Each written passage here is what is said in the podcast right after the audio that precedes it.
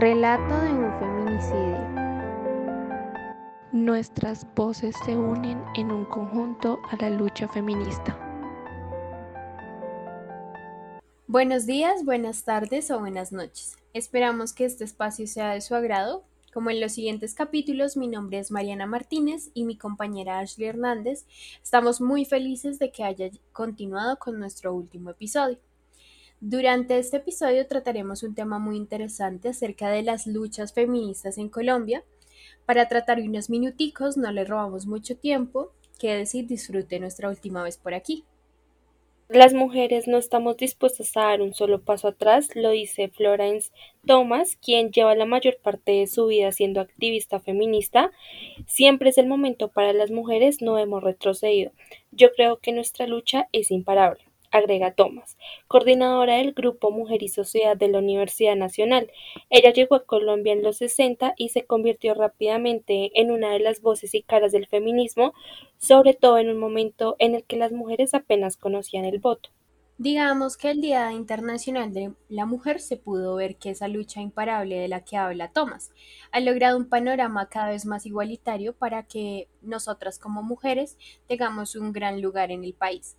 Sin embargo, siempre hay logros pendientes. Por ejemplo, menos del 20% de las curules en el Congreso son ocupadas por mujeres.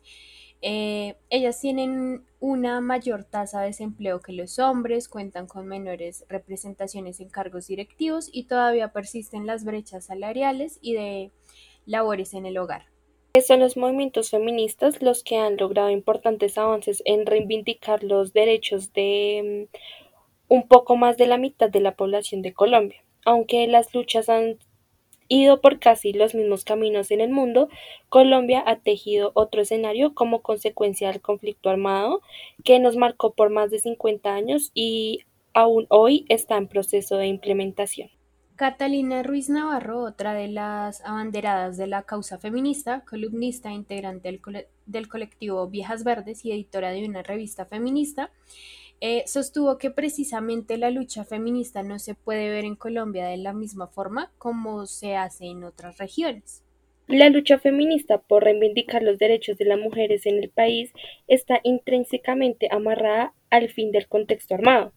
Precisamente por el hecho de que se haya firmado un acuerdo de paz, la lucha feminista ha avanzado, ya que pues históricamente han dedicado todo su trabajo a la construcción de paz y a la reparación en contextos de conflicto. En el momento en que se acabe este proceso, eh, las feministas podrán dedicarse a situaciones más cotidianas como el acoso callejero. Eh, así lo señaló la defensora de la paz, quien ganó un premio CAFAN a la mujer en Latinoamérica. y es uno de mm, cada tres hogares es liderado por una mujer. La igualdad de género empieza por la educación. Aunque los procesos han sido distintos, las épocas de conflicto armado también han sido una muestra del poder de la mujer, como agrega el colectivo defensor de la equidad de género Siete Polas. Las mujeres víctimas en Colombia han tenido además que hacer prueba de resiliencia en los 50 años de guerra para sobrevivir. Eh, Así se ha hecho un frente a la violencia para enfrentar la viudez, la muerte de hijos, el desplazamiento forzado, eh, lo que resalta el mismo colectivo. Con el proceso de paz en la mira, los nuevos movimientos feministas en el país, como el de las viejas verdes, siete polas y estamos listas, entre otros impulsados también por la tecnología, avanzan en el único fin que las une a todas, igualdad en lo político, social, sexual, educativo, económico y laboral.